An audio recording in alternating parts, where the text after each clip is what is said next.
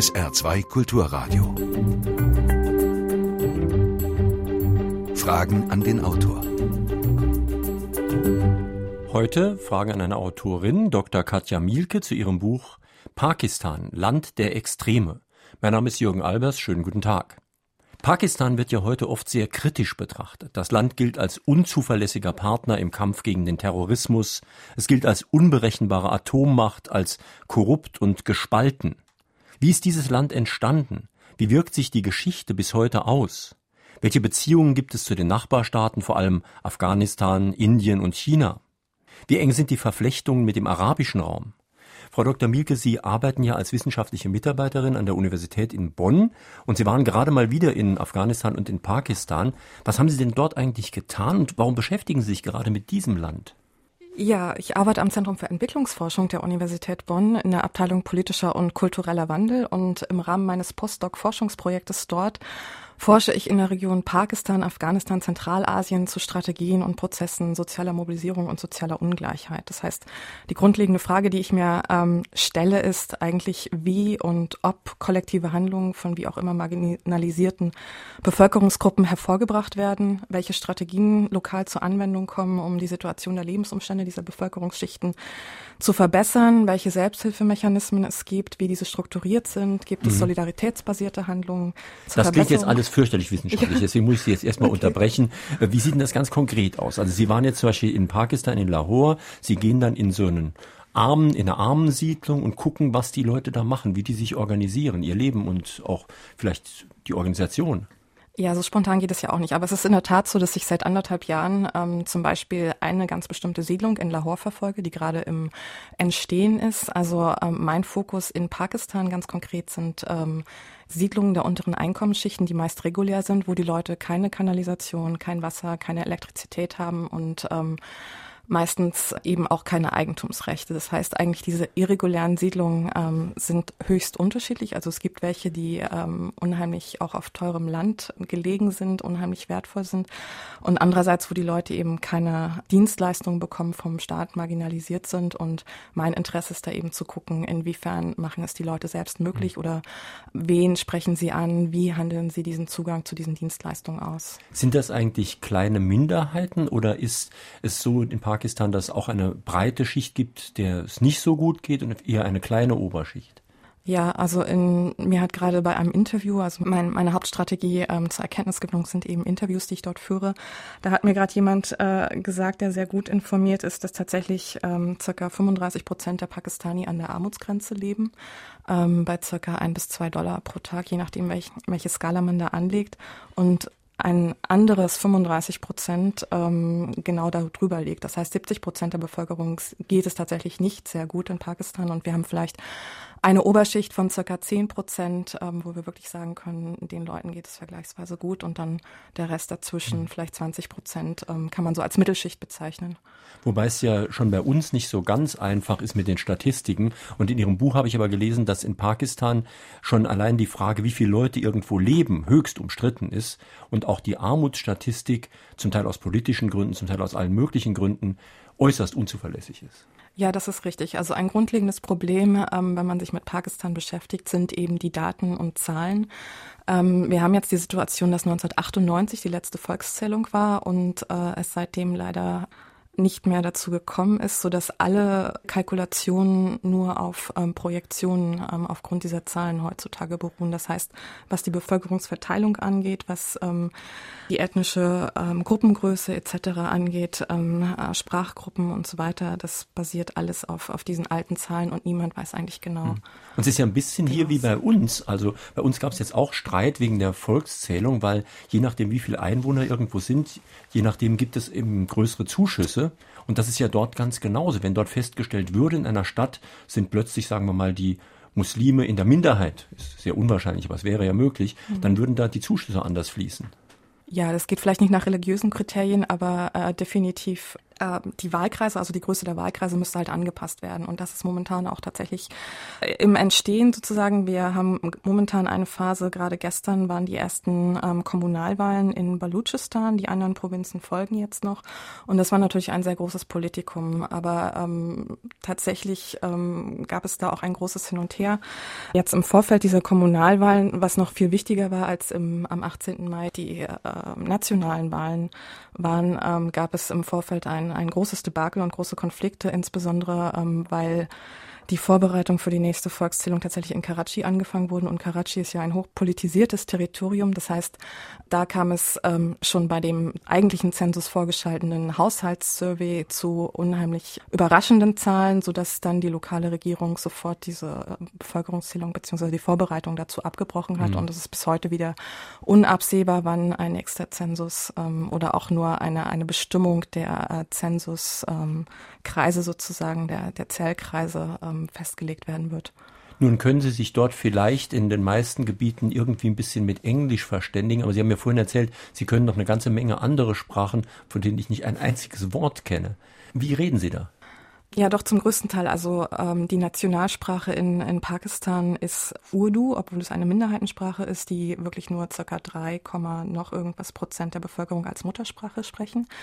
Und Englisch ist eben auch ähm, als anerkannte Nationalsprache ähm, eingetragen. Ähm, ich rede dort ähm, zum großen Teil Englisch, ein bisschen Urdu und ähm, gerade wenn ich in Lahore forsche, sprechen die meisten Leute Punjabi, was mich immer regelrecht verwirrt, weil mhm. ähm, mit Urdu komme ich einigermaßen klar. Aber Sie können Punjabi aber auch Pashtun, das spricht man glaube ich auch in Afghanistan. ich Teil. kann Dari, Pashtu, es äh, ah. würde ich gern können, aber leider ist es dazu nie gekommen. Aber ähm, Dari, genau, das ist praktisch die afghanische Variante des Persischen und ähm, ist dem geschuldet, dass ich in Afghanistan meine ähm, Doktoratsforschung gemacht habe und jetzt auch im Rahmen dieses Projekts auch wieder, was äh, marginalisierte Bevölkerungsschichten betrifft, also ganz konkret in Afghanistan, in Kabul, Flüchtlingslager, Rückkehrerlager und so weiter. Das habe ich dort anwenden können.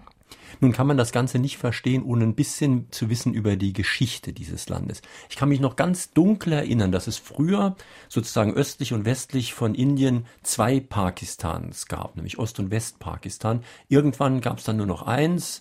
Können Sie das so ein bisschen erläutern? Also da ähm, machen wir jetzt natürlich eine sehr komplexe Frage auf, die halt bis heute auch noch ihre, ihre Nachwirkungen hat. Im Grunde gibt es ja zwei große Theorien, wie Pakistan entstanden ist. Also einmal, ähm, auch wenn man es von indischer Seite betrachtet, wird ganz oft gesagt, die Briten ähm, wollten den Subkontinent teilen und äh, um es halt besser beherrschen zu können, was meiner Meinung nach nicht so viel Sinn macht, weil ähm, 1947 waren ja die Briten drauf und dran, ähm, diese Region sich selbst zu überlassen und äh, nicht mehr so viel Einfluss vor Ort zu nehmen. Und die pakistanische Auslegung Interpretation und auch die pakistanische Ideologie äh, verlässt sich halt auf diese Zwei-Nationen-Theorie. Das heißt, ab äh, Ende der 30er Jahre des 20. Jahrhunderts ähm, haben die Protagonisten der Pakistan-Bewegung, allen voran Muhammad Ali Jinnah damals, die Idee von zwei verschiedene Nationen auf dem Subkontinent ähm, sehr stark vertreten. Das heißt, dass einmal Hindus und Muslime halt zwei völlig verschiedene Kulturen sind mit ähm, eigenen traditionellen Festivitäten und Eigenschaften, die, die praktisch immer darum bemüht waren, eine Abgrenzung voneinander zu betreiben. Das war natürlich einigermaßen konstruiert, auch man hat das zum Beispiel gesehen dann ab 1940 auch in der, in der verstärkten Anwendung des Urdu. Mohammed äh, Alama Iqbal hat ähm, praktisch schon in den 30er Jahren einmal die Idee verlautbaren lassen, dass es vielleicht einen getrennten Staat für die Muslime auf dem Subkontinent geben sollte. Allerdings hat das damals keiner der muslimischen Politiker vor Ort ernst genommen. Und man muss sich eben auch vorstellen, dass gerade ähm, vor 1947 dieser ganze Subkontinent ja einerseits Britisch-Indien beinhaltete, aber auch diese ganzen kleinen Staaten, die von muslimischen mhm. ähm, Herrschern sozusagen geführt wurden, ähm, beinhaltete. Das mhm. heißt, es gab Mehrheitsregionen äh, mit muslimischer Bevölkerung und äh, der Rest waren halt Minderheitsregionen. Und das führt natürlich genau dann zu den Problemen, denn als dann der Staat gegründet wurde, also Indien in der Mitte, Ost- und Westpakistan außen, gab es ja heute, würde man sagen, ethnische Säuberung. Das heißt, es sind viele vertrieben worden. Es gab auch sehr viel Gewalt. Es sind Muslime aus Indien, aus dem jetzigen Indien dann vertrieben worden, nach zum Beispiel Westpakistan. Und umgekehrt wurden natürlich auch Hindus aus den pakistanischen Gebieten vertrieben. Ja, das ist richtig. Also man spricht von der größten Bevölkerungsvertreibung in der Geschichte, äh, in der Globalgeschichte tatsächlich. Es sind 17 Millionen Menschen. Genaue Zahlen gibt es natürlich nicht, die damals praktisch von ihrem angestammten Heimatort entwurzelt worden sind und sich eine neue Heimat gesucht haben und eben über diese Grenze gegangen sind. Wir sprechen in Fragen an die Autorin heute Morgen auf SR2 Kulturradio und D-Radio Wissen mit Dr. Katja Mielke zu ihrem mit Konrad Schettler geschriebenen Buch über Pakistan. Sie können sich wie immer mit Fragen an die Autorin an der Sendung beteiligen. Sie rufen hier an. Die Vorwahl von Saarbrücken ist 0681, dann 65100. Saarbrücken 65100. Wenn Sie nicht durchkommen, können Sie auch eine Mail schicken. Fragen an den Autor mit Bindestrichen zwischen den Wörtern at sr-online.de. Hören wir mal den ersten Anruf. Pakistan gilt nach Peter Scholl-Latour als das gefährlichste Land der Welt und wir wissen aus der deutschen und aus der japanischen Geschichte, wie gefährlich zu spät gekommene Großmächte sind. Bei Pakistan kommen viele, viele andere Faktoren dazu. Es hatte beinahe schon einen Atomkrieg mit Indien gegeben. Ist langfristig ein Krieg mit Indien vermeidbar? Und welche Rolle kann China dabei spielen?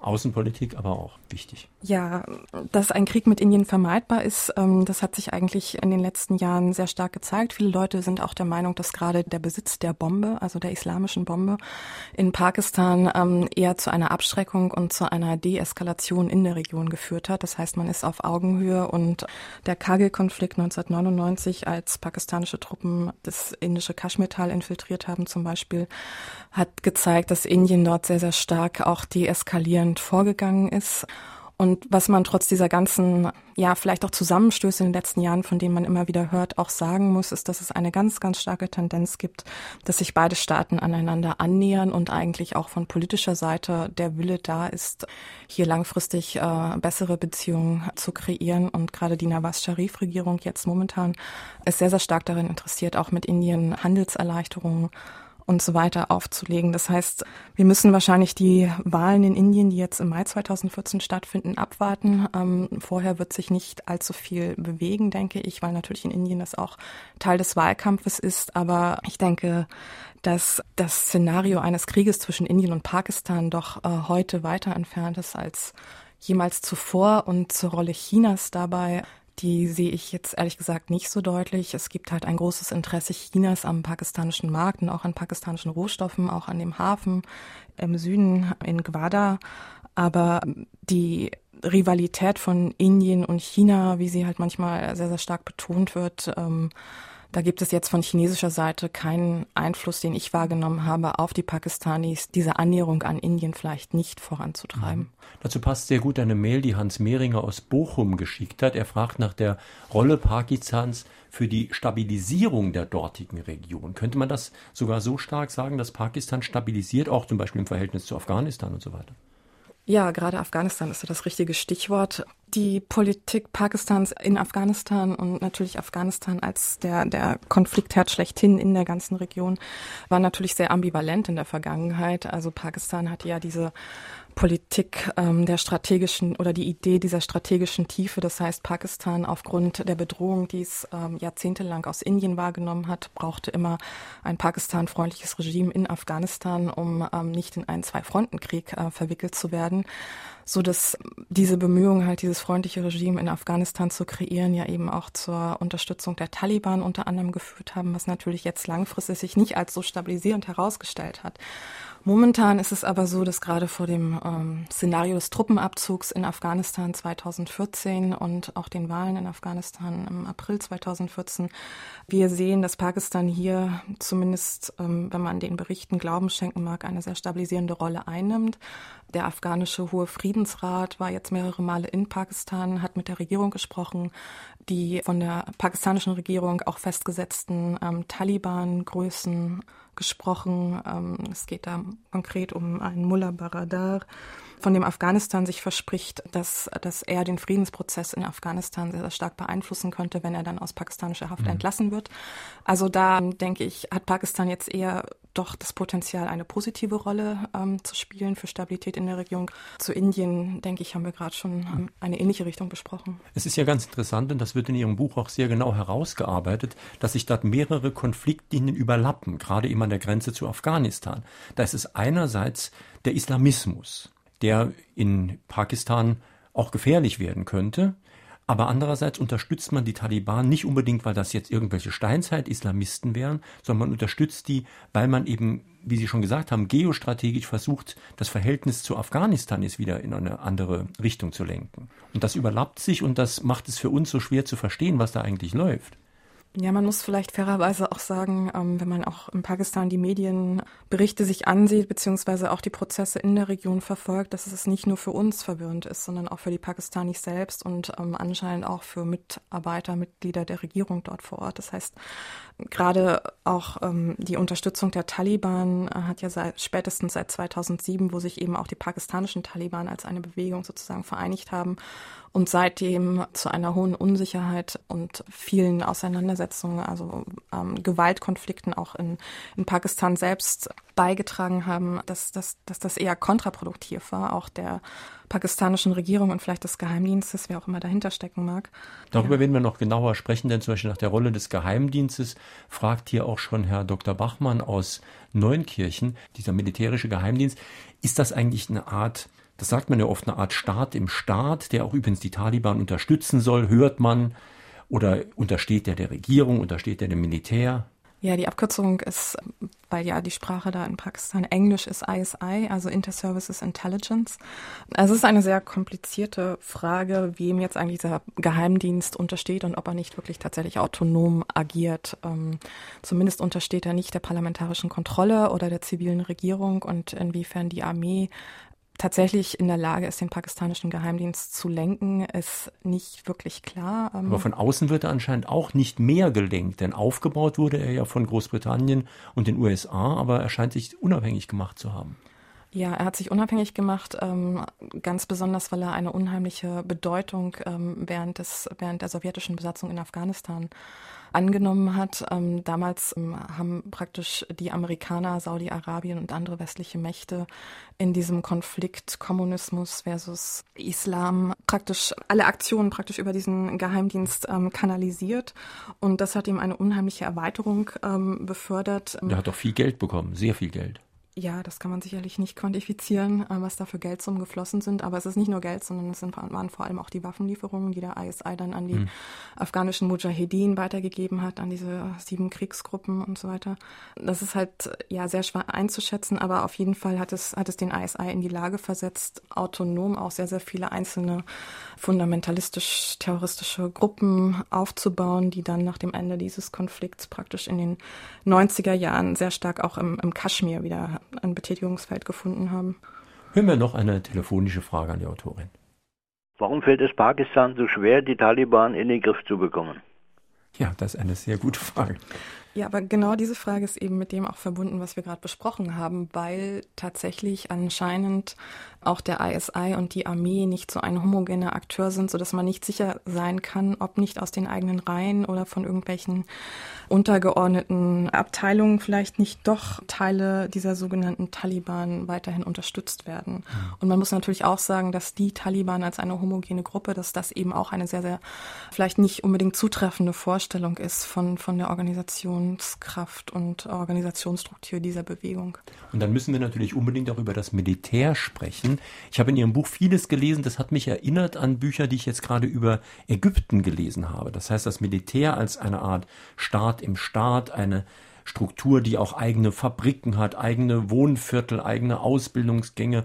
Also eigentlich könnte das Militär wahrscheinlich auch ohne die Regierung funktionieren. Ja, das ist sicher.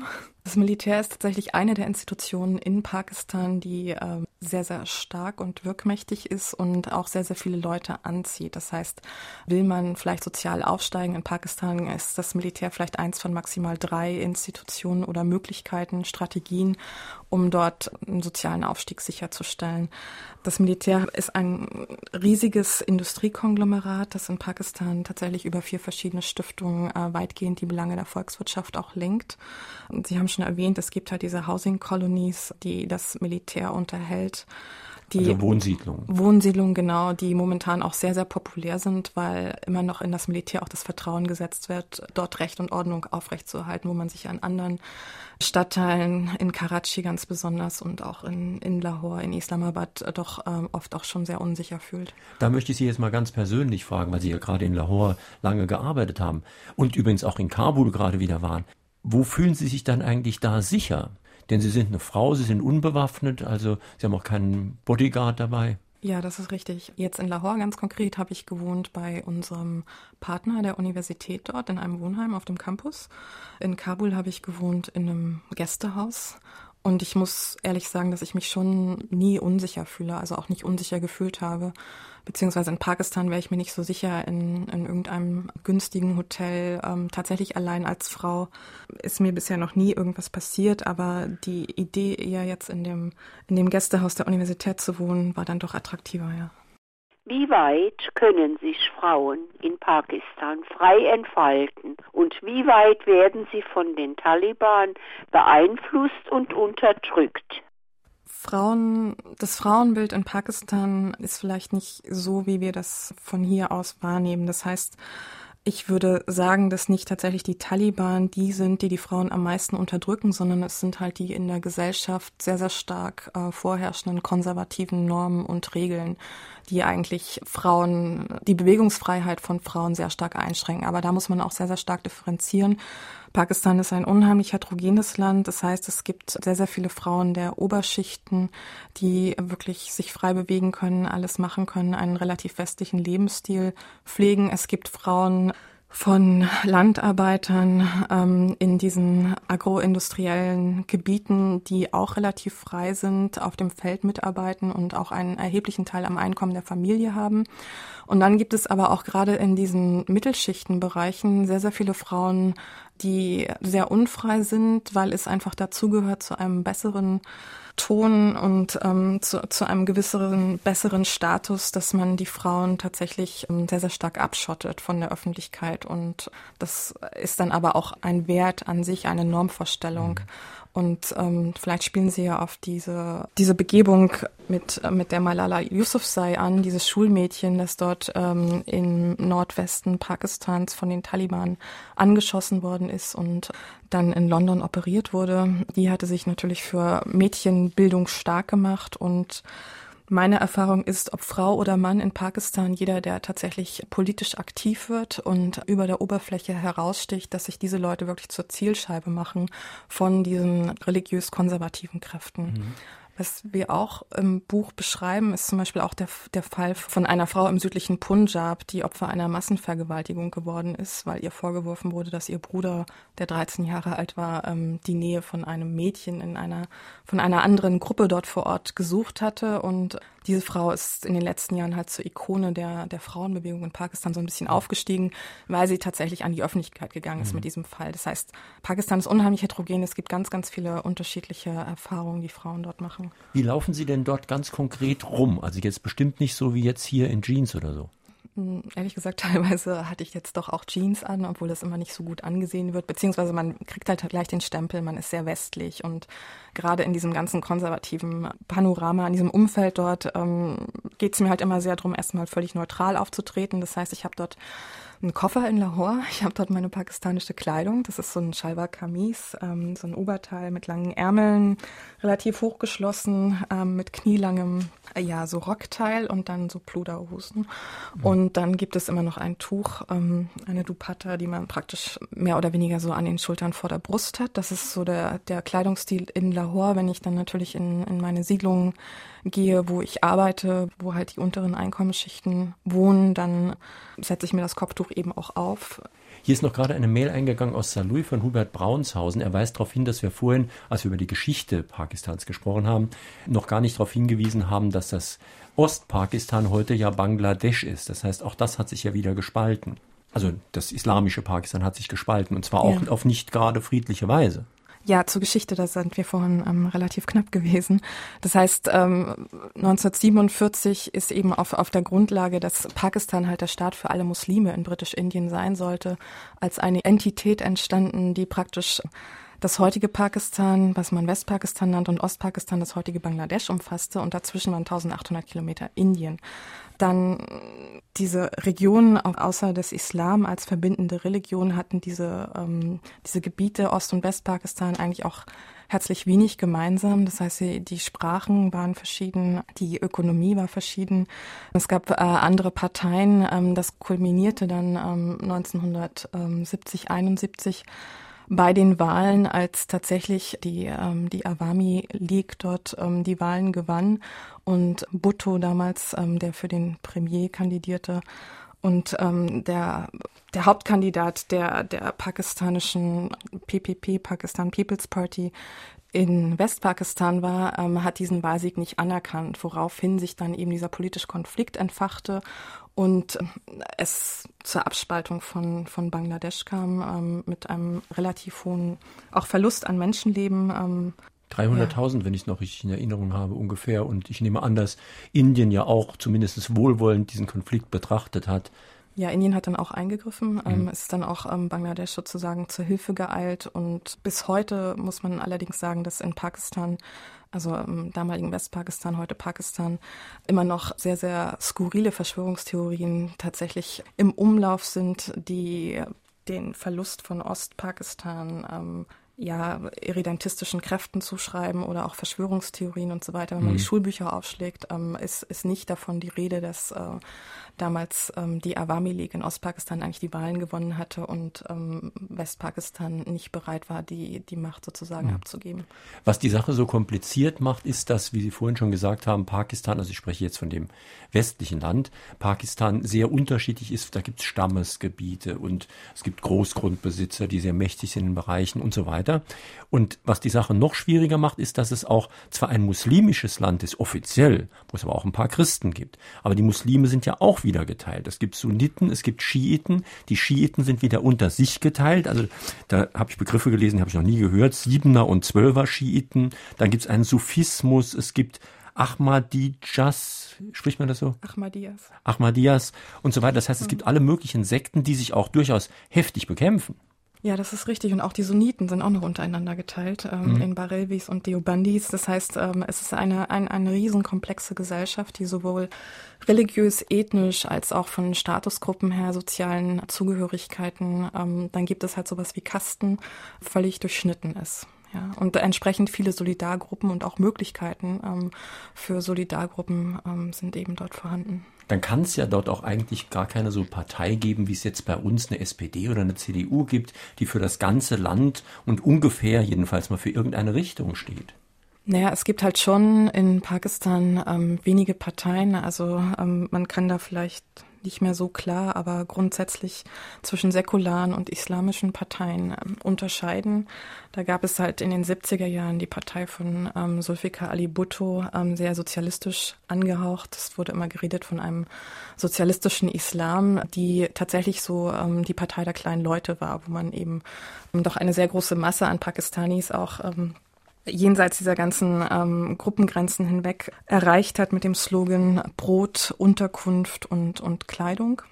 Und dann gibt es ja solche Parteien wie die Jamiat Islami, andere islamische Parteien, die eben auch schon eine gewisse Wählerschaft in allen Teilen des Landes haben. Aber dahinter stecken oft auch große Familienclans, die wirklich sehr mächtig sind. Das ist von unter 50 Familien die Rede in Ihrem Buch. 44 heißt es genau, äh, die dort die Macht eigentlich unter sich mehr oder weniger aufteilen. Na, es war mal die Rede in den 60er Jahren von den berühmten 21 Familien. Ähm, man muss aber jetzt natürlich davon ausgehen, dass, dass diese Familien sich sehr stark erweitert haben, Koalitionen eingegangen sind mit auch Vertretern der Bürokratie, ähm, der Armee und so weiter, so dass es jetzt vielleicht doch eher nicht 44, sondern 100, 200 wichtige Familien sind, die tatsächlich die Geschicke des Landes lenken. Ja. In Fragen an die Autorin hören Sie auf SR2 Kulturradio und D-Radio Wissen Dr. Katja Mielke zu ihrem Buch Pakistan, Land der Extreme. Wie stehen eigentlich die Pakistani zum Töten durch US-Drohnen auf ihrem Gebiet? Ja, das ist eine sehr aktuelle Frage. Die ungeteilte Meinung in Pakistan ist, dass tatsächlich diese Drohneneingriffe eine Einschränkung und ein Angriff auf die Souveränität des Landes sind Und momentan gibt es ja auch diese Sitzblockaden von der pakistanischen Gerechtigkeitspartei im, im Nordwesten in Khyber Pakhtunkhwa in dieser Provinz, angeführt von deren Parteiführer Imran Khan, wo momentan einfach, um etwas Druck aufzuüben auf Amerika, ähm, die äh, Versorgung der amerikanischen Truppen in Afghanistan über Pakistan blockiert wird. Mhm. Und das wird aber von vielen pro-westlichen Kräften in Pakistan wiederum so ausgelegt, dargelegt, als würde Imran Khan jetzt dafür verantwortlich sein, ähm, dass Pakistan international als, als wirklich unberechenbar dargestellt wird und dass das wieder halt negativ auf Pakistan zurückfallen wird, worüber man sicherlich streiten kann. Nawaz Sharif hat ja bei seinem Antrittsbesuch in Washington wohl auch versucht, ähm, über das Thema der, der Drohnenangriffe mit Barack Obama zu sprechen. Ich glaube, bei diesem Meeting ist relativ wenig rausgekommen. Die Amerikaner behalten sich weiterhin vor, in den Stammesgebieten und kürzlich auch außerhalb der Stammesgebiete auf Nicht-Stammesterritorium in Pakistan diese Drohnenangriffe auszuüben. Und als diese ganze Diskussion aufkam, hat man ja auch tatsächlich zwei sehr hochrangige ähm, Vertreter der Taliban gezielt getroffen mit diesen Drohnenangriffen. Das heißt, viele Pakistanis sind zwiegespalten, aber so dieser, dieser Anti-Amerikanismus ist, ist doch sehr, sehr stark. Das Verrückte ist ja, dass einerseits wohl der Anti-Amerikanismus sehr stark ist, auch angesichts dieser Drohnenangriffe. Andererseits ist aber Amerika unglaublich wichtig, auch noch als Sponsor sozusagen, denn ich kann mir nicht vorstellen, dass die pakistanische Armee nicht auch Geld bekommt, wenn man weiß, dass die ägyptische Armee weitestgehend von den USA finanziert wird. Das heißt, man nimmt da ja auch Geld. Und es wäre natürlich jetzt theoretisch möglich, dass bestimmte Golfstaaten, zu denen ja die Kontakte enger werden, wie ich in Ihrem Buch gelesen habe, dass die diese Rolle übernehmen. Aber noch ist das ja nicht so. Und es ist vor allem auch kein Gegensatz, ähm, Geld von den Golfstaaten zu nehmen, beziehungsweise gute Beziehungen zu denen zu haben und gleichzeitig gute Beziehungen zu Amerika. Pakistan wäre eigentlich 2001 bankrott gewesen, hätte es da nicht diese Anschläge auf das World Trade Center gegeben, ähm, nachdem dann Pakistan wirklich wieder zum wichtigsten Alliierten der Amerikaner in der Region geworden ist. Und seitdem in dieser gesamten letzten Dekade ähm, hat Pakistan tatsächlich mehr als 17 Milliarden US-Dollar an Militär und anderen Hilfen von den Amerikanern bekommen. Das heißt, das haben Sie richtig gesagt. Und was dazu noch hinzuzufügen ist, dass Trotz dieses breiten Anti-Amerikanismus möchte aber natürlich am liebsten jeder Pakistani in Amerika studieren oder arbeiten. Mhm. Also das ist hier ist eine Mail eingegangen von Thomas Mantei aus Gießen.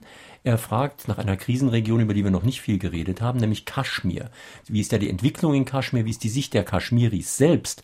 Und gibt es auf absehbare Zeit die Hoffnung auf eine Lösung? Ja, diese Lösung wird auch sehr, sehr stark jetzt von der Annäherung an Indien abhängen. Gerade als eben jetzt mit der neuen Regierung Nawaz Sharif ganz klar gemacht wurde, auch öffentlich, dass diese Annäherung gewünscht ist und dass sie wahrscheinlich für Pakistan auch sehr profitabel sein wird. Und ähm, also aus der wirtschaftlichen Sicht gab es tatsächlich wieder im Kaschmir Übergriffe der, der Grenzpatrouillen ähm, beiderseits. Und man muss einfach davon ausgehen, dass eben diese irredentistischen Gruppierungen, die vielleicht in der Vergangenheit auch von der Armee, vom Geheimdienst, von der Regierung gesponsert worden sind, da immer noch tatsächlich ideologisch ein Interesse haben, jede mögliche Annäherung sofort ähm, zu torpedieren, indem man vor Ort halt politische Gewalt ausübt. Das heißt, der Status von, von Kaschmir ist ja unter Pervez Musharraf schon dem letzten Militärdiktator ein bisschen aufgeweicht worden. Das heißt, es wurden halt People-to-People-Contacts, also ähm, Kontakte zwischen, zwischen der Bevölkerung auf beiden Seiten der Waffenstillstandslinie ermöglicht. Es wurde halt so ein mhm. Busservice eingerichtet und so weiter. Aber dies hat nicht unbedingt zu, zu einer groß erhofften qualitativen mhm. Veränderung der Annäherung beigetragen. Aber man muss ja auch dazu sagen, dass in Kaschmir diesseits und jenseits der Grenze jeweils auch noch Minderheiten leben. Es gibt sogar auf der indischen Seite ein relativ großes Gebiet, wo die Muslime in der Mehrheit sind. Und es wäre ja eine denkbare Lösung. Ich glaube, in Ihrem Buch gelesen zu haben, dass die Kaschmiris selbst das gar nicht so schlecht fänden, wenn man das Land weder Indien noch Pakistan zuschlagen würde, sondern eben mehr oder weniger autonom machen würde.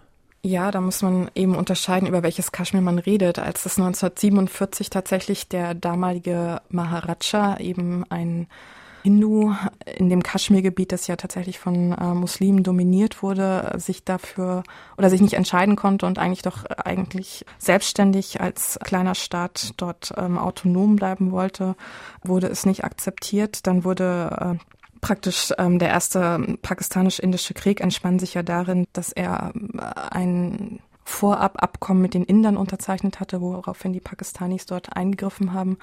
Dann hat man auf, auf Drängen der UN, hat man dann 1948 einen Waffenstillstand geschlossen der festlegte einmal die heutige Waffenstillstandslinie, aber auch ähm, das große Gebiet, das man heute Gilgit-Baltistan bezeichnet, diese autonome Provinz war ja auch Teil Kaschmirs, gehört zu Pakistan. Dann gibt es halt dieses Azad, Jammu und Kaschmir, auch ein Teil von Pakistan. Und dann eben dieses Jammu und dieses Tal von Kaschmir gehört heute zu Indien. Zwischendrin ähm, hat Pakistan ja auch Teile an, an China abgetreten. Das heißt, ähm, diese Idee, die damals auch 1947, 48 entstanden ist, mal eine Bevölkerungsabstimmung, eine Volksabstimmung durchführen zu lassen, die geistert halt immer noch herum. Aber es ist unklar, ob das jetzt realistisch ist. Fragen an die Autorin. Ist die Unübersichtlichkeit des pakistanischen Geheimdienstes der Grund dafür, dass die Amerikaner Bin Laden ohne vorherige Information unserer Konsultation pakistanischer Stellen durchgezogen haben? Denn ansonsten wäre ja wahrscheinlich diese geplante Aktion verraten worden und Bin Laden wäre verschwunden. Zumindest haben die Amerikaner ja wohl vermutet, es würde verraten. Ja, darüber kann ich leider auch nur spekulieren. Mhm. Ähm, es macht natürlich sehr plausibel, ähm, diese Erklärung. Man weiß zumindest, dass die Armee ähm, völlig überrascht war, auch von dieser Aktion. Und es ist immer noch unklar, ob tatsächlich das pakistanische Establishment, wie man es halt immer so nennt, Armee, Regierung, Geheimdienst, ob sie tatsächlich davon wussten, dass Bin Laden dort in Abbottabad äh, unter Umständen sogar seit 2005 bereits gelebt hat. Es sind hier sehr, sehr viele Mails eingegangen, die alle was damit zu tun haben mit äh, Bin Laden. War der eigentlich sehr beliebt in Teilen Pakistans? Äh, das kann man eigentlich nicht sagen. Nach seinem Tod jetzt auch, also nach dieser Ermordung, Erschießung von Bin Laden 2011 dort in Abbottabad gab es auch tatsächlich nur eine dieser verbotenen Parteien, die Jamaat Udawa, die da einen ja, so einen Trauerdienst ähm, einberufen hat und ihn als mhm. Märtyrer verherrlicht. Aber ansonsten wurde das auch sehr stark unterdrückt von der pakistanischen Regierung. Was mich jetzt noch interessieren würde, ist das Bildungswesen. Sie haben ja vorhin gesagt, Sie haben im Gästehaus der Universität gewohnt, Sie sind selbst Wissenschaftlerin.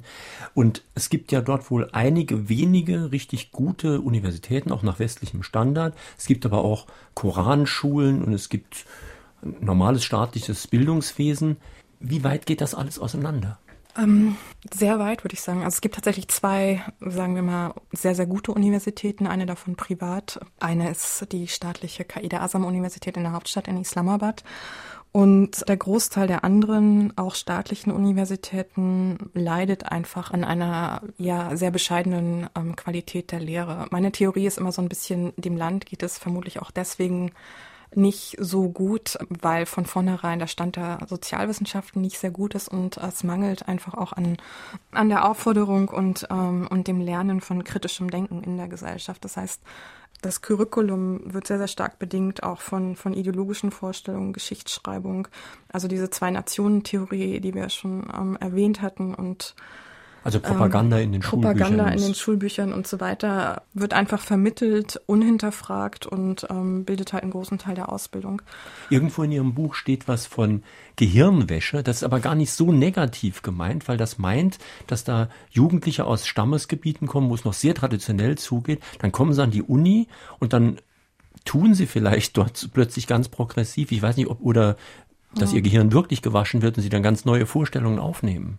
Na, das Grundproblem, das ich halt sehe, ist, dass sie halt sehr unkritisch diese neuen Vorstellungen aufnehmen, weil sie halt auch ideologisch einfach sehr, sehr stark verbrämt sind. Das heißt, wenn an der Universität jemand aus Südwaziristan, also den Stammesgebieten und Heimat der ganzen Taliban-Stämme oder der meisten, dort mir erzählt, also die Frauen würden ja tatsächlich auch ähm, dort noch nicht, wären eben noch nicht gleichberechtigt mit den Männern, dann ist das für mich halt so ein Anzeichen, dass, dass dieser Mensch halt so völlig seiner eigenen Kultur entfremdet ist, weil man kann ja natürlich darüber streiten, ob Frauen unbedingt dort per se unterdrückt sind, aber er spult praktisch nur das ab, was diese vermeintliche moderne Ideologie und die, die Modernisierungs, der Modernisierungsduktus in pakistanischen Bildungseinrichtungen ihm selbst sagt über seine eigene Stammesgesellschaft. Es gibt ja in Pakistan gar nicht so viele Möglichkeiten, Karriere zu machen. Bei uns würde man vielleicht erwarten, dass man in der Wirtschaft Karriere macht oder im Bankensektor und so weiter. Sie haben vorhin schon angedeutet, eine relativ sichere Karriere ist das Militär, vielleicht auch der Geheimdienst, aber auch der allgemeine allgemeine Staatsdienst ist oft die einzige Aufstiegschance, lese ich bei Ihnen. Dort gibt es harte Aufnahmeprüfungen, also mindestens 100 Bewerber pro Stelle. Aber wenn man dann mal eine Stelle hat, dann geht es einem wohl richtig gut. Ja. Ist genau um, wie ähm, hier. ja. Genau, es waren gerade wieder diese Tests. Es hatten sich, glaube ich, ich weiß nicht, ob ich die Zahlen noch zusammenbekomme, ähm, das ist der Civil Superior Service in Pakistan. Ähm, es haben sich 15.000 Leute beworben und es sind, glaube ich, nur 238 ähm, tatsächlich auch durchgekommen. Die meisten scheitern an dem Englischtest und es ist tatsächlich eine Familienstrategie, dass äh, mindestens eine Person in der Familie, möglichst der älteste Sohn, tatsächlich sich darauf hinarbeitet, nach dem äh, Bachelor-Abschluss dort in diesen äh, Staatsdienst zu kommen, weil es einfach wichtig ist, aufgrund der allgemeinen Rechtsunsicherheit in diesem Land, jemanden beim Staat zu haben oder an irgendeiner Regierungsstelle, die man anrufen kann, wenn einem irgendwas passiert. Das heißt, es ist einerseits auf den ersten Blick sehr demokratisch, weil da ja Aufnahmeprüfungen sind. Man würde dann sagen, jeder kann da mitmachen, jeder kann mhm. ausgewählt werden. Aber andererseits natürlich eine privilegierte Familie wird ihr Kind ganz anders vorbereiten, sodass also aus den Slumgebieten ein Kind bei dieser Aufnahmeprüfung wahrscheinlich die geringste Chance hätte. Ja, schon allein auch, das spielt natürlich die Sprachenfrage rein. Ne? Mhm die offizielle Sprachenpolitik Pakistans ist, dass auch Sprachen, also oder auch Lehre in den ähm, Lokalsprachen gefördert wird. Letztendlich ist es dann aber so, dass der Armee und einigen anderen Institutionen vorbehalten ist, von Anfang an auf Englisch zu lernen. Und es natürlich immer Leute, die des Englischen kundig sind und es gut sprechen und verstehen, ähm, dass die immer bessere Chancen haben, in der Gesellschaft aufzusteigen. Und da sind natürlich die Leute, die ähm, auf eine Urdu- oder Punjabi-sprachige Schule gehen, ähm, von vornherein benachteiligt. Ja. Wir sprechen in Fragen an die Autorin heute mit Dr. Katja Mielke zu ihrem Buch Pakistan, Land der Extreme, erschienen bei CH Beck, Preis 1495. Und drei, die sich mit einer Frage an die Autorin beteiligt haben, bekommen das Buch demnächst vom Verlag zugeschickt. Heute sind das Inge Käufer aus Saarbrücken, Hans Mehringer aus Bochum und Gerti Zimmer aus Beckingen. Noch ein Anruf bitte. Wie sind die Chancen dafür, dass sich in Pakistan eine liberale und aufgeklärte Strömung des Islam etabliert und an Breite gewinnt? Ja, auf diese Strömung hoffen wir ja alle irgendwo. Also momentan muss man sagen, und das haben wir auch in dem Buch ein bisschen herausgearbeitet, dass ich eher momentan eine Radikalisierung auch der Mittelschichten sehe und eher ein Auseinanderdriften der ideologisch-islamischen Strömungen. Ich sehe momentan nicht das Potenzial tatsächlich für, für eine gemäßigte ja, islamische Partei oder auch eine Strömung, die dort ähm, größeren Einfluss bekommt. Aber auch liberale Strömungen jetzt im gar nicht mal islamischen Sinne werden es ja wohl nicht leicht haben. Sie haben so ein Kapitel, wo es um die intellektuellen Milieus geht und Wohlfahrtsorganisationen. Und Sie schreiben da ziemlich deutlich, dass die eigentlich mit der Masse der Bevölkerung fast gar nichts zu tun haben. Ja, das äh, sind eben diese intellektuellen Milieus, die noch sehr, sehr stark von maoistischen, leninistischen, kommunistischen Ideen in den 70er Jahren angehaucht waren und die sich auch sehr stark gemacht haben damals in der Gewerkschaftspolitik ähm, für Mindestlöhne eingesetzt und so weiter, die aber tatsächlich mit dem Niedergang der Sowjetunion ähm, so ein bisschen ihre, ihren ganzen Motor, ihre Triebkraft verloren haben und heute eher noch marginal sind. Dann gibt es auf der anderen Seite das Phänomen, dass man ja die Kinder reicher Eltern, ähm, die sich eben für Ideen sozialer Gerechtigkeit schon auch begeistern können, aber das tatsächlich in einigen wenigen Cafés besprechen und äh, eben keine Verbindung haben zu den Lebenswelten der Leute, die halt wirklich tagtäglich ums Überleben kämpfen müssen in Pakistan. Also die Schriftsteller habe ich dort gelesen, die schreiben ja zum Teil auf Englisch, was auch nicht jeder lesen kann, nehme ich an. Aber es gibt ja auch eine Massenkultur. Zu meiner Überraschung habe ich gelesen, dass es auch Musik dort viel gibt, obwohl das ja in vielen islamischen Ländern gar nicht angesehen ist. Und es gibt nicht nur Bollywood, sondern auch Lollywood, was beides was mit Filmen zu tun hat. Was mhm. wird da so gezeigt? Naja, Bollywood sind halt die Kassenschlager ähm, indischer Produktion in Hindi, wo es halt sehr viel Musik gibt, sehr viel Drama, Tragödie, Liebesszenen. Es wird sehr, sehr beliebt in letzter Zeit in der Schweiz gedreht, wenn man da halt so weiße Berge, schneebedeckte Berge im Hintergrund hat und dann die indischen Helden und Heldinnen. Das ist halt sehr beliebt. Also es ist kein tiefgründiges Sozialkino oder sonst was, sondern äh, es ist tatsächlich Drama und Liebesgeschichten. Und ähm, interessanterweise ähm, wurde praktisch in den äh, 70er Jahren eine Punjabi-Filmbewegung ähm, sehr, sehr populär, so dass ähm, eben auch Lahore dort eine große Bedeutung hatte. Es gab zig Filmstudios in Lahore, von denen heute, glaube ich, überhaupt nur noch eins operabel ist. Aber Sie haben mir doch gerade vorhin erzählt, dass Sie gerade im Kino waren mhm. und dass da ein Film gelaufen ist, der dann eher politisch wohl war. Ja, aber dieser Film ist eben keine Lollywood-Produktion, wäre er auf Punjabi, sondern er ist ein Mix aus, aus Urdu und Englisch und ist, äh, der Film heißt War, vom englischen War, Krieg. Es wird gemunkelt, er sei vom Interservices PR, Public Relations Team gesponsert worden, weil er unheimlich. Also vom ja, Geheimdienst. Vom Geheimdienst, genau, ähm, weil er unheimlich die, die Kapazitäten, das Vermögen und auch die Gewaltanwendung der Armee verherrlicht. Also dieser Film ist unheimlich manipulativ in dem, wie er versucht hat, dem Publikum wieder die Grenze zwischen Schwarz und Weiß zu zeigen. Es geht um einen Dambau, um einen Lokalpolitiker, der von Terroristen dann ähm, erschossen wird. Ähm, die Terroristen werden natürlich nicht mit Indien in Verbindung gebracht. Trotzdem hat halt die Hauptdarstellerin oder die Vertreterin der Terroristen dort einen Hindu-Namen. Die arbeiten zusammen mit Pashtunen aus der Nordwestregion, die eben auch klischeehaft dargestellt werden als vielleicht dumme Tölpel, derer man sich halt bedient und die man auch im Zaum halten muss. Und ja, also dieser Film ist ein, ein Lehrstück an, an manipulativer Propaganda, würde ich sagen. Mhm. Ist ja ganz schön, wenn ich mal jemanden hier sitzen habe, der gerade aus dem Land kommt und sich dort wirklich gut auskennt. Auf dem Tisch liegt eine Zeitung aufgeschlagen, eine englischsprachige pakistanische Zeitung. Was wird denn da so berichtet, jetzt im Vergleich jetzt zu unseren Zeitungen, die es bei uns so gibt? Ja, ich habe diese Zeitung einfach mal mitgebracht, weil ich mir dachte, am 20. November 2013, wenn man sie einfach einmal durchblättert hat, hat man so ein, ein buntes Potpourri von Themen, die momentan gerade in Pakistan aktuell waren. Also zum Beispiel auf der ersten Seite findet man Nachrichten über den Prozess gegen den ehemaligen ähm, Präsidenten Musharraf, der jetzt inhaftiert ist und angeklagt wird für seine Machtübernahme. Interessanterweise war er ja derjenige, der den wiederum amtierenden Ministerpräsidenten Nawaz Sharif damals aus dem Amt entfernt hatte, 1999 durch einen Militärputsch.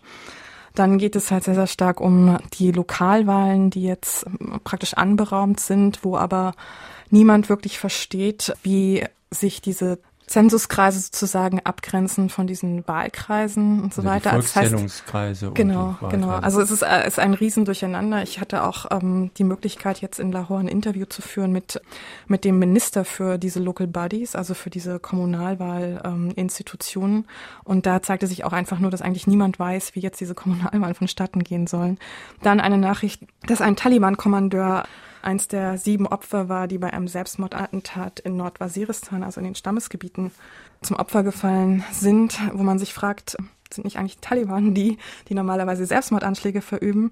Dann haben wir eine, auf Seite zwei eine ganz große Liste von ja, Scheichs ähm, aus den Emiraten, die wiederum Lizenzen für 2013, 2014 erhalten haben zur Jagd von Kragentrappen auf pakistanischem Territorium. Das heißt, die stehen eigentlich auf das sind Vögel. Diese Vögel, genau. Ja, ja. Die stehen eigentlich auf der roten Liste, dürfen international überhaupt nicht gejagt werden, aber Aufgrund der guten Beziehungen, die man eben zu den Emiraten und Saudi-Arabien hat, äh, wird da immer eine Ausnahme gemacht. Es geht um Privatisierung. Die Nawaz Sharif, der ja auch als Vertreter der Industriellen gilt, jetzt wieder vorhat und vorsieht. Also ein buntes Spektrum, zum ja. Teil nicht so ganz leicht zu verstehen. Lassen Sie uns doch jetzt zum Ende der Sendezeit noch ein bisschen über die Aussichten reden. Wir hoffen ja immer, dass irgendwo sich die westlichen Werte durchsetzen und dass es da eine parlamentarische Demokratie gibt, nach unserem Vorbild natürlich. Und wir versuchen dann auch immer entsprechende Kräfte zu unterstützen. Wobei ich jetzt, wenn ich in der unglücklichen Lage wäre, deutscher Außen- oder Entwicklungsminister zu sein, ich wüsste gar nicht, wen ich unterstützen sollte, könnte, müsste. Ja, das Spektrum ist halt sehr breit in Pakistan und ich denke, man, man tut wahrscheinlich gut daran, ähm, diejenigen zu unterstützen, die rhetorisch zumindest versprechen, ähm, eine Verbesserung der Lebensumstände vor Ort herbeizuführen. Ich denke, die jetzige Regierung mit dem Plan auch der Annäherung an Indien lässt schon sehr stark darauf hoffen, dass es auch eine gewisse Stabilisierung in der Region gibt und da hätte man wahrscheinlich schon einen wertvollen Ansprechpartner. Aber Demokratie, so in unserem Sinne, eine Parteiendemokratie, so mit unserem Spektrum, ist da auf absehbare Zeit doch nicht in Sicht, oder? Nein, weil Parteien wirklich sehr, sehr stark patronage basiert sind. Ähm, es sind persönliche Klientelnetzwerke, aber keine der Parteien, außer ironischerweise der Jamiat Islami, der islamischen Partei ist dort wirklich intern demokratisch organisiert. Und auch Protestbewegungen, die wir immer so gerne erstmal unterstützen, weil wir schon froh sind, wenn irgendwo jemand protestiert, die muss man auch ein bisschen kritisch sehen. Die sind auch oft sehr wechselhaft und auch oft ziemlich undurchsichtig, wer da warum protestiert und wer dahinter steckt vor allem. Ja, sehr, sehr oft sind es einfach ähm, teilweise manipulierte Proteste, wo eben auch Leute auf die Straße gehen, mobilisiert werden aufgrund von Gruppenzugehörigkeiten, aufgrund von Loyalitätsverpflichtungen, die aber nichts wirklich mit, mit der Zielstellung der vermeintlich Protestziele zu tun haben. In Fragen der Autorin auf SR2 Kulturradio und D-Radio Wissen war das heute Morgen Dr. Katja Mielke zu ihrem mit Konrad Schetter geschriebenen Buch Pakistan Land der Extreme, erschienen bei CH Beck, Preis 14,95 Euro. Die Sendung, die Sie gerade gehört haben, finden Sie morgen auch im Internet als Podcast. Sie können sich dann herunterladen, nochmal in Ruhe anhören, auch bei sich speichern. In unserem zweiten Podcast-Angebot, dem Klassikerfach von Fragen an den Autor, haben wir jetzt nichts Neues eingestellt, aber in Erinnerung würde ich Ihnen empfehlen, hören Sie sich doch mal wieder eine Sendung am von 30. August 1987, nämlich niemand anderes als Dieter Hildebrand. Sein Buch hieß Was bleibt mir übrig? Die Diskussion hat schon begonnen in unserem Internet-Diskussionsforum unter www.sr2.de, dann Fragen an den Autor. Auf SR2 geht es gleich weiter mit dem Konzert und am nächsten Sonntag haben wir einen Philosophen zu Gast, Jürgen Wiebicke. Sein Buch heißt Dürfen wir so bleiben, wie wir sind? Gegen die Perfektionierung des Menschen. Nun, Perfektionieren wollten wir uns immer und Ersatzteile hat heute fast jeder schon in sich und wenn es nur in den Zähnen ist. Aber die Frage ist, ob wir auch die Auswahl unserer Kinder perfektionieren wollen, ob wir auch den Tod perfektionieren wollen. Welche Probleme bringen frühe Diagnosen und Organspenden? Wird weniger optimales Leben dann aussortiert, womöglich irgendwann vernichtet? Welches Bild haben wir also vom Menschen und vom Leben? Das am kommenden Sonntag. Schönen Tag, schönes Weiterhören wünscht Jürgen Albers.